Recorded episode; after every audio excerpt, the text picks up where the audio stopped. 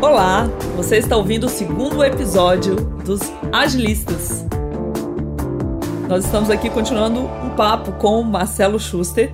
No primeiro episódio, a gente fez assim, uma visão geral do que, que é essa mentalidade ágil, que na verdade está acima da transformação digital e há muita dúvida né, aí no mercado, os clientes. Então a gente espera cooperar e catalisar esse processo nas empresas. No primeiro episódio, eu perguntei para o Schuster como é que a gente reconhece uma empresa que já está trabalhando nessa mentalidade. E ele pontuou o agilismo, né, o agile, muito mais do que framework, ferramentas, mas como um modelo de gestão, sustentado por três elementos. Primeiro, trabalho com times multidisciplinares, times pequenos. Depois, realmente, a, o centro no cliente, né, o customer centricity e, por fim, uma estrutura em rede. Mas, claro, gente, será que é só montar grupos pequenos, pessoas inteligentes e dar um pouco de autonomia e aí a gente tem uma empresa mais ágil? Acho que deve ter alguns segredos aqui, é isso que a gente vai explorar nesse episódio.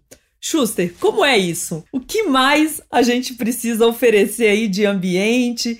Onde que clientes, as pessoas que estão nos ouvindo, ouvindo, por onde elas podem começar a entender melhor que é trabalhar e dar autonomia para times pequenos. Então, Denise, antes, antes de entrar na, nos detalhes aí dos times pequenos, acho importante mencionar, nós vamos usar definições de um livro que chama The Age of Agile, que é um livro bem, bem interessante. Ele criou esse modelo de mostrar que existiriam essas três, essas três leis. Ou seja, nós vamos usar várias outras fontes também durante o podcast. Eu acho isso muito uma das coisas que eu mais, que eu acho super interessante é o seguinte, a forma como a gente pensa normalmente é criar modelos.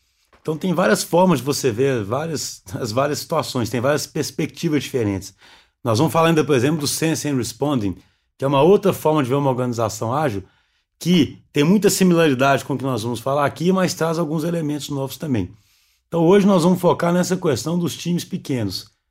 É importante, pessoal, vocês estão ouvindo aqui, o Schuster, ele é um leitor voraz, assim, é um influenciador. Ele sempre nos recomenda livros incríveis e para ajudar vocês, nós vamos publicar nas redes da DTI essas nossas referências. É, nos sigam aí no LinkedIn, no Instagram. Também vamos deixar algumas coisas no site da DTI. Então, essa lista de livros e algumas sínteses aqui de algumas. Às vezes a gente faz uma. cria aqui um diagrama na nossa cabeça, né? Para facilitar vocês aprenderem estes conteúdos. Então, ele citou dois livros: Age of Agile e Sense and Respond. A gente passa as referências para vocês depois. Então, começando com times pequenos. Então, eu acho, acho interessante a gente começar primeiro a entender o seguinte: por que times pequenos? Né? A mágica, por que, que seria uma mágica? Né? Alguém de fora mais cético pode pensar assim: ah, é só fazer times pequenos? A questão é que fazer times pequenos, na verdade, já mostra que a empresa tem um paradigma diferente de como ela trata os problemas complexos com os quais ela se defronta. Então, em vez dela se escalar com um milhão de pessoas para tentar resolver um problema enorme de uma vez só, ela pensa em fazer um time menor, muito bem qualificado, e fazer com que esse time faça entregas continuamente que provem que esse time está no caminho correto. Então, assim, o primeiro ponto fundamental, é, eu até brinco que lá na DTI nós temos o problema, o contrário de muitas organizações. Assim, a gente tem muitas vezes a gente percebe a enorme dificuldade que é para as organizações pensarem assim de forma ágil, no sentido de decompor o problema em problemas pequenos, aceitar que não sabe ainda o que vem pela frente e aceitar que tem que fazer um teste e pegar o feedback rápido. A gente já tem tantos anos que eu, que eu só penso assim, que eu tenho um problema contrário, sabe? Quando um cliente vem me perguntar, mas e aí, como é que vai ser isso? Como é que vai ser aquilo? Como é que vai ser isso? Eu, eu não consigo pensar nisso, porque para mim é muito natural que essa decisão tem que ser postergada. Aliás, só fazer um, um pequeno comentário, uhum. que eu acho que tem a ver com isso também. Um dos princípios de antifragilidade a gente pode ainda vai falar sobre antifragilidade Olha, também. mais um conceito. Mais tá um conceito super aí em voga. Um dos princípios é você manter as opções em aberto. O que é manter as opções em aberto? Fazer determinadas escolhas quando você tem mais convicção de que aquelas escolhas são as melhores escolhas para você. Na verdade, eu diria que o princípio que está por trás de um time pequeno está muito fortemente relacionado com esse princípio que eles chamam de opcionalidade, que é o quê? São duas implicações eu não só vou resolver o meu problema gradualmente e vou aprender na resolução desse problema, Mas também, com esse tipo de abordagem, eu mantenho em aberto o caminho que eu quero seguir para poder decidir investir mais recursos naquele caminho no momento em que eu julgar necessário. Então, o que as pessoas precisam entender é isso, que quando você cria uma cultura de ter times pequenos, você está automaticamente dizendo que você é a favor do aprendizado contínuo, é a favor é, de obter feedback, é, feedback concreto, e você vai preocupar muito mais com a cadência daquele time do que propriamente em planejar detalhadamente o que ele vai fazer. O que, que eu quero dizer com cadência daquele time? Os times pequenos, ágeis, normalmente, eles criam ciclos de entrega, eles trabalham com janelas de tempo. Como eu falo, o pequeno é também decompor um problema em formas pequenas, em, é, em partes pequenas, né? E ele vai sempre tentar entregar alguma coisa num determinado período. Ah, que seja duas semanas, por exemplo. Para quê? Para naquele período ele poder tentar colher algum feedback concreto, fazer alguma análise crítica, é, e ter uma visão do que está acontecendo e poder se adaptar para frente. Isso é muito interessante, que à medida que você foi falando, eu fico pensando o quanto que gera de ansiedade para a liderança especificamente, mas para o time também, né? Quando você fala que vai, é, vai dar mais autonomia, a gente não sabe o que vem, então o eu não sei, ok, tudo bem não saber, né? Porque se você está contando que o time vai aprender vai ter coisas emergentes, quer dizer, o próprio conhecimento vai emergir ali da interação com o mercado, com o feedback do cliente, ok. Eu imagino que essas pessoas têm que aprender a controlar a ansiedade, né? Ansiedade pelo resultado. E aí parece que um antídoto da própria modelo de trabalhar ágil, que é fazer entregas pontuais e sucessivas, serve para conter um pouco a ansiedade é, do negócio, né? Quem, okay, porque você vai dar autonomia, você não sabe o que, que vai dar. Mas há um compromisso com gerar resultado. Mas entregar o resultado aos poucos é um alento. Então, isso né? aí é uma coisa que a gente vai explorar, acredito, em outro momento, mas acho que vale a pena já comentar agora.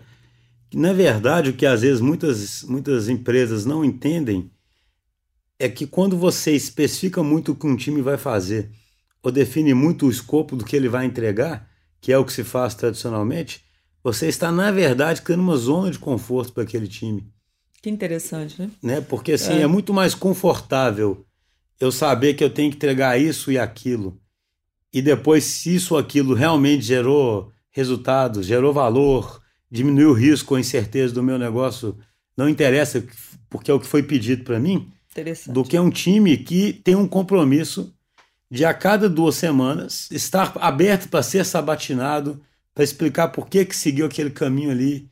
Que ela teve autonomia para fazer, então ela tem que se explicar, é, né? Porque que eu... E é no sentido construtivo. Sim. Não é no sentido de massacre, não, é no sentido construtivo, mas é muito mais, muito mais interessante, muito mais motivador, como nós vamos ver daqui a pouco, um time ter isso.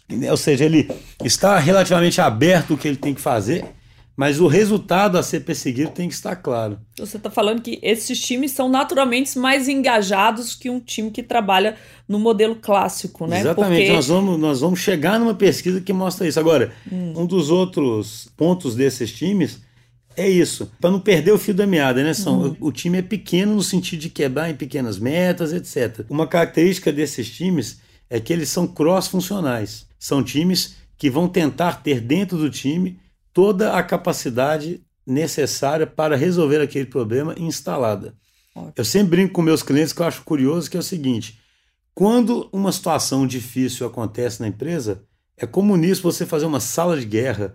Vamos botar todo mundo que é importante aqui, todo mundo que pode contribuir. E nessa hora ninguém está preocupado. Ah, mas fulano vai ficar o dia inteiro e talvez não vai falar nada. Ninguém está preocupado com isso. Mas na hora de conduzir, às vezes, uma iniciativa que é vital para a empresa, para o posicionamento dela no mercado, a decisão de não botar fulano dentro do time é porque tem que otimizar o tempo daquele fulano. Interessante. E aí a gente também vai falar disso em algum momento, essas otimizações locais, elas normalmente suboptimizam o fluxo de geração de valor.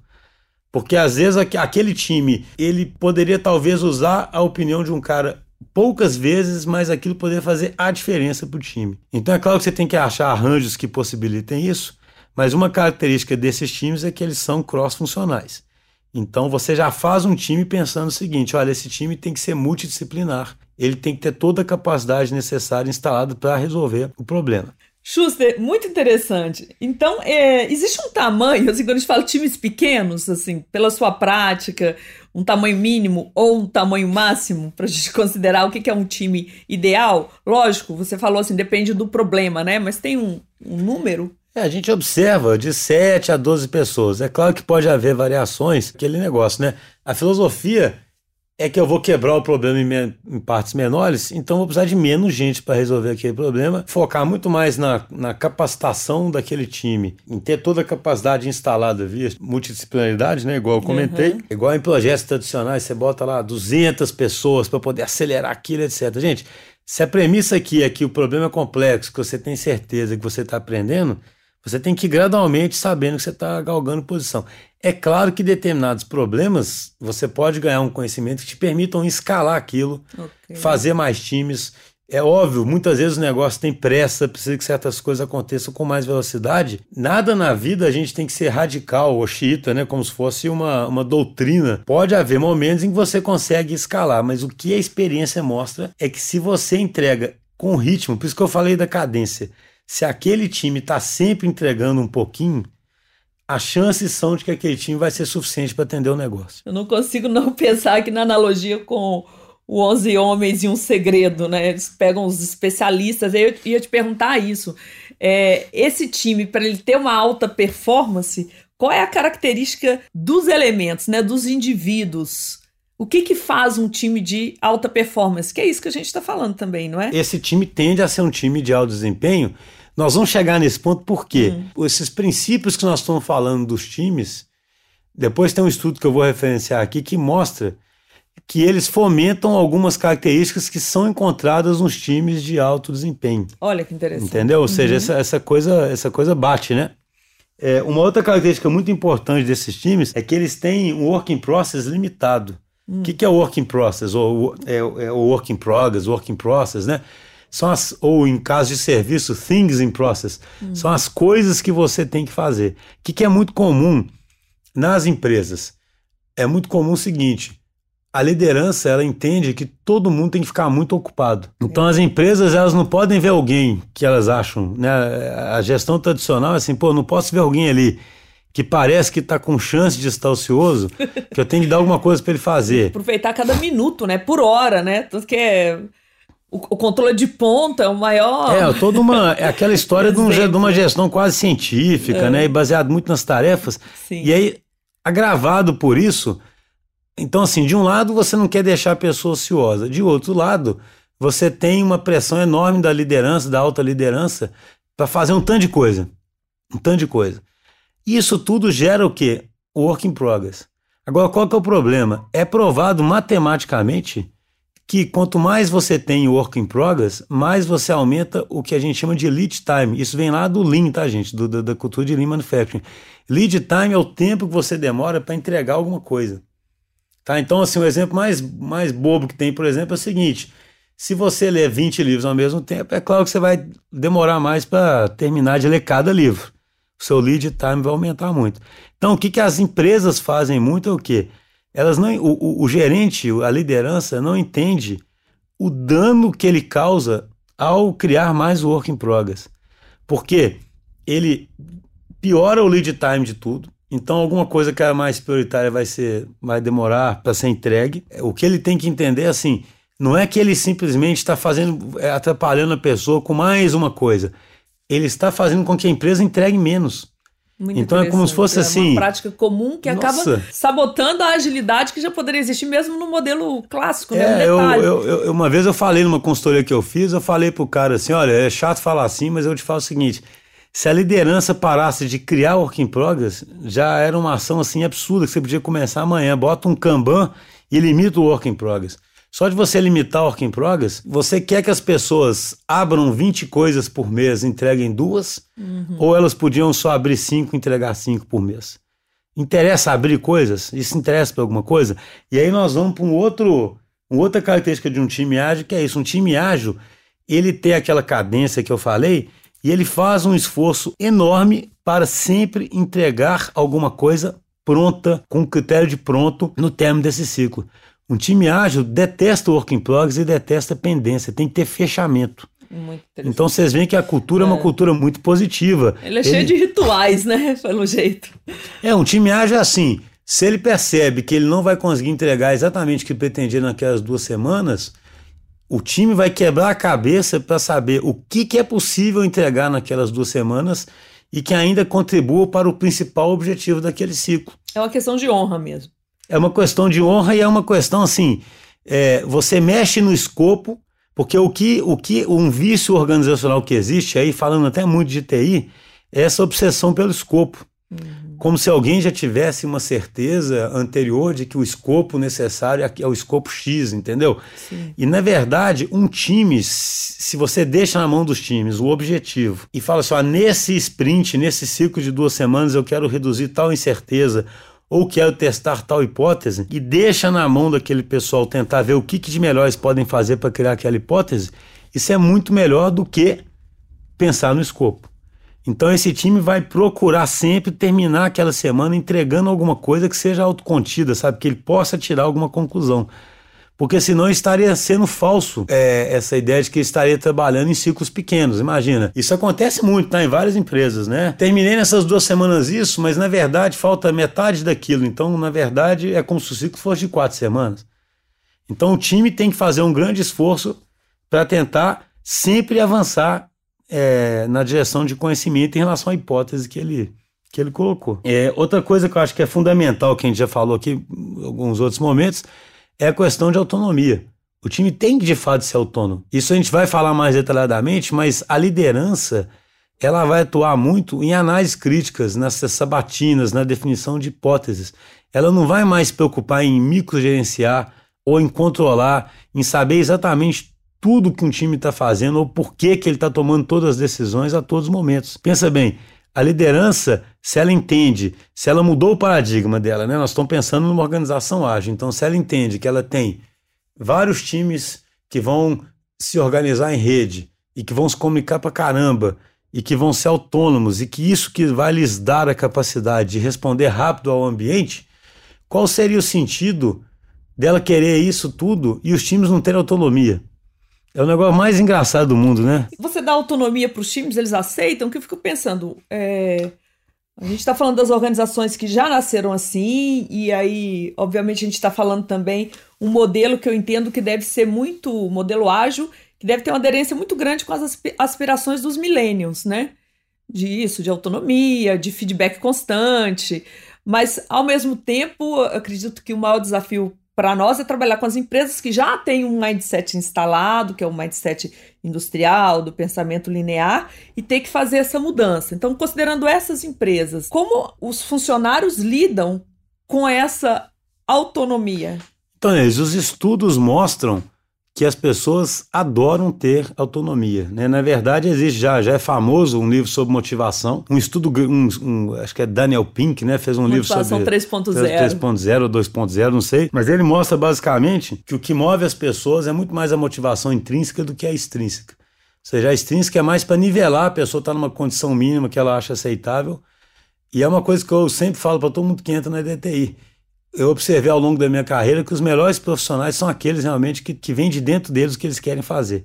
O cara quer fazer porque ele quer fazer. Então a motivação a gente vê muito claramente com as melhores pessoas que a gente trabalha que aquele é algo intrínseco. É, essa coisa não... de motivar o outro, não tem como você é, motivar o outro. Você né? pode... A motivação é dela, você pode criar algumas é, condições. Você pode né? inspirar, inspirar, você pode mostrar alguma coisa, mas a motivação. Uhum. E aí essa, o tripé que eles colocam como sendo o tripé da, da motivação intrínseca é o quê? É, maestria, propósito e autonomia. Então as pessoas gostam de. Ninguém gosta de ser microgerenciado, né? E etc. As pessoas gostam de assumir. E o que é interessante também é que nesse ambiente, como a maior parte das pessoas gosta disso, aquela história que eu falei do paradigma, alguém sempre vai ver uma falha na teoria e algum gestor já vai pensar assim: ah, mas tem gente que não vai querer, etc. Essas pessoas rapidamente são eliminadas de um ambiente desse. Não, o sistema adaptativo do Darwin é, mesmo. É, né? porque assim, ela. Sistema Imagina, você tem uma equipe que está motivada, que gosta da autonomia, que toma decisões, que quebra a cabeça para poder chegar no resultado e alguém que está sempre ficando para trás disso, que não está querendo entrar, entrar nesse jogo, digamos assim. Uhum. Esse cara talvez tenha que trabalhar realmente numa organização mais tradicional, é, desempenhando tarefas mais mais bem programadinhas e pronto. Mas, como você disse, se você pensar nas próximas gerações que vêm, nesse profissional do conhecimento, para onde o mundo está indo, é, esse cara estaria numa posição muito frágil, é, a gente pode dizer, né? É bem interessante porque, fazendo um contraste lá com a organização de base, de, de mentalidade industrial mesmo, a gente vê o seguinte, fazia muito sentido também essa medição, comando e controle, principalmente quando a gente fala na, numa linha de montagem, não é um trabalho intelectual e criativo, aliás, é o contrário, né? Se tiver criatividade lá na linha de produção, você tem um acidente fatal. Mas quando a gente entende que a gente está numa outra era, a era do conhecimento, em que a gente quer das pessoas criatividade, a gente tem que entender também que a criatividade ela não acontece de uma às quatro da tarde. Ela pode acontecer em qualquer lugar, né? Então imagina a, a, pressão que essa adotar essa mentalidade, realmente entender isso, tem sobre as práticas mesmo de desenvolvimento humano, do RH. Acho que a gente pode gravar um outro programa sobre isso, né? Especificamente sobre como fazer a gestão desses times e explorar um pouco do que você falou lá atrás, do sistema de, de recompensas e e de metas. Vamos repetir então, só para a gente sintetizar o que, que caracteriza os times pequenos. Você falou de cadência. Então, que eu acho interessante assim, uma forma de enxergar o quê? Um time pequeno é um, é um time multidisciplinar, autônomo, tem um foco muito grande em aprender continuamente é, a cada ciclo pequeno que ele entrega, ou seja, que tem como a, a principal filosofia desse time pequeno é essa filosofia de aprendizado contínuo e de pegar um problema grande e partir num problema pequeno. Essa é a principal é filosofia do time. É simples assim, né? É a frase que eu sempre falo que as pessoas riem, é decepcionantemente simples, né? Só que é incrivelmente difícil de colocar para funcionar nas organizações tradicionais pela forma que elas estão acostumadas a gerir, pela resistência que elas têm a isso. A gente já enfrentou várias situações onde um projeto está indo super bem, Sabe, os, os sprints estão entregando super bem, todo mundo está super satisfeito e tem algum gestor mais com viés tradicional que ainda está preocupado com certas medidas que não têm significado mais naquele contexto, sabe? Ah, mas aqui teve um pequeno retrabalho disso, aconteceu aquilo. Cara, se você está conseguindo caminhar no sentido de gerar valor para o negócio, e se você está realmente simplificando as coisas, porque você está com times pequenos que simplificam as coisas, não é que você teve retrabalho, você está diminuindo o risco de não gerar valor fazendo experimentos. E, obviamente, que alguns experimentos vão dar errado. Né? Porque se todos os experimentos têm que dar certo, você já sabe o que fazer. Certo. Então não teria sentido. Para é. fechar, Denise, uma coisa que eu acho que eu comentei um pouquinho antes, aqui, é, antes tem outras características, tá, de times, desses times, mas eu acho que essas são as principais. Você citou uma pesquisa. Então, tem uma pesquisa que o Google fez, ah. tentando descobrir de que eram compostos os melhores times. Que legal. E aí, quando você pensa nisso, todo mundo pensa o seguinte, que é quase uma conjunção de ter as melhores pessoas juntas. É. E os melhores talentos, etc. Os maiores incentivos, os incentivos certos, né? É, como se, né? E na verdade, o, esse estudo do Google aí chamou, eles é, chamaram de projeto é, Aristóteles. E é que qual foi a grande conclusão deles? Que a, que a composição do, do time tinha muito menos a ver com o desempenho do time. A, a composição do time estava muito menos associada a, assim, a composição no sentido de quais, quais são os membros. Estava menos associado ao desempenho do time do que alguns, algumas dinâmicas que passavam a existir dentro do time, sabe? E o que, que eram essas dinâmicas? As pessoas se sentiam psicologicamente seguras dentro do time as pessoas sentiam que elas podiam contar uma com as outras, né? Que é, em inglês chama de dependability, né? Ou seja, você sabe que você pode contar com o outro. Havia estrutura e, clare, e clareza nos objetivos, nas regras daquele time. Havia significado no trabalho e as pessoas entendiam o impacto daquele trabalho. Esses times ágeis já trazem tudo isso intrinsecamente, eles já se estruturam assim. Muito porque eles, uhum. eles partem de uma hipótese de negócio eles têm que entender aquilo, eles têm que colaborar. Ah, como eu te disse anteriormente, como eles trabalham em ciclos curtos e fazem reuniões de avaliação o tempo todo, aqueles membros com os quais você não pode contar, ou eles vão se corrigir rapidamente com feedback positivo mesmo, né? De ajudá-los a, a, a virarem grandes contribuidores daquele time, ou eles não vão ficar mais naquele time. A tendência é que todos esses times tenham um desempenho muito bom pela própria estrutura do time. Então imagina isso. É, isso é muito rico, né? Muito. Você pensa, se você tem um ah. método de gestão onde você consegue ter uma segurança de que você terá times que vão ter um ótimo desempenho, sem que você tenha que pensar que você tem que achar só os melhores e melhores caras do mundo ou compor times muito especiais. Isso é incrível, é. ainda mais num cenário de escassez de talentos que a assim, gente fala, né? É claro que a capacidade de cada pessoa continua sendo muito importante, Sim. mas isso é diferente de achar é. que formar um time de altíssimo desempenho é quase que uma conjunção única. Sim. Aquela banda de jazz que só tem aqueles é. quatro músicos, né? Ou então aqueles caras, sabe?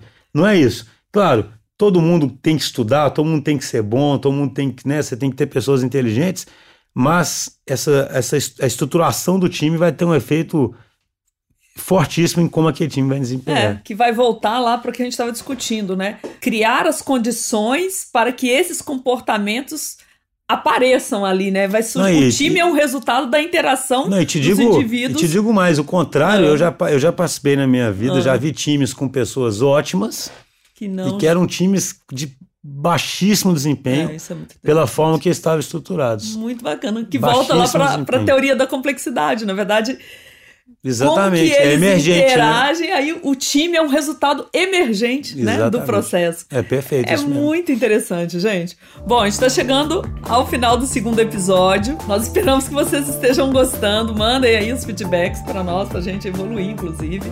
E no próximo episódio a gente vai falar da segunda característica de uma empresa ágil, que é o centro no cliente. Vamos falar de Customer Experience, vamos falar de Employee Experience também, que está intimamente ligado. Aguardamos vocês. Até a próxima.